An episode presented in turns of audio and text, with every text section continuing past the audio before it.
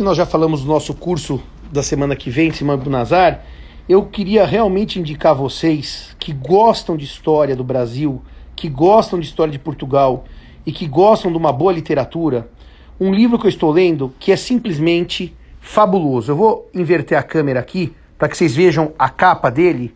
E a, a contracapa chama-se História da Fundação do Império Brasileiro, J.M. Pereira da Silva. É uma obra dos anos 1860, portanto, de uma época em que o Brasil tinha 42 anos de independência, e é de uma beleza em termos de redação que eu não resisti em abrir a live apenas para ler para vocês dois ou três parágrafos desse livro de história que são de uma beleza ímpar.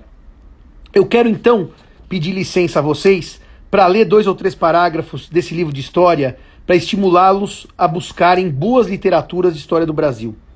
O autor diz: Nutro amor da pátria. Aprecio os caracteres que figuraram na ocasião da independência do Brasil. Admiro os esforços que foram praticados para se levar ao cabo esta empresa tão vantajosa.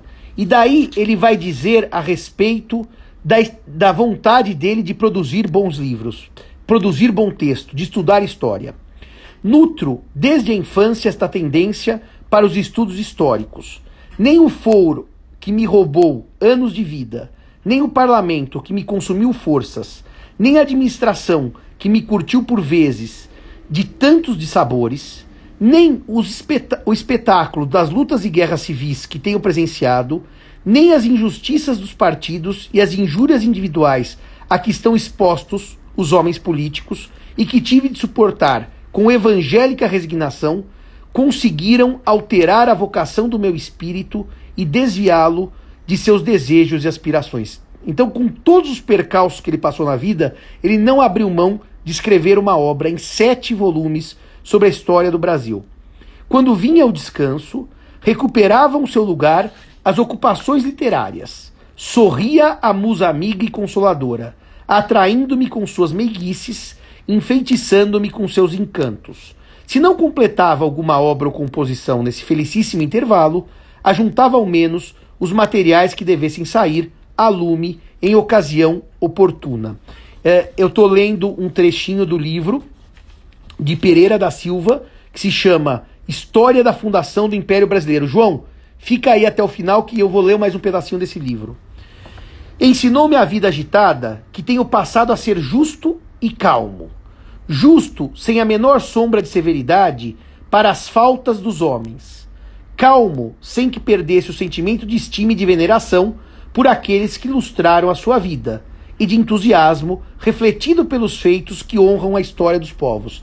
Olhem que português lindo e que obra linda de história. E daí ele termina a introdução e eu vou terminar minha live com esse trecho.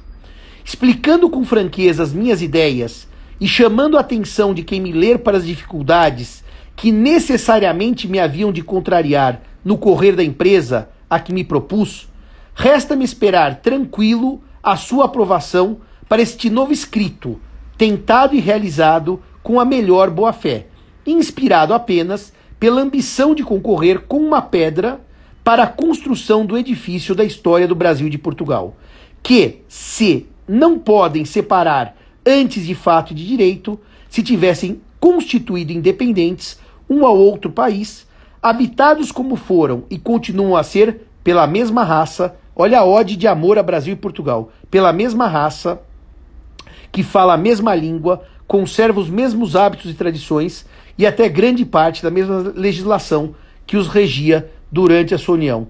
Eu estou vivamente recomendando a vocês uma obra da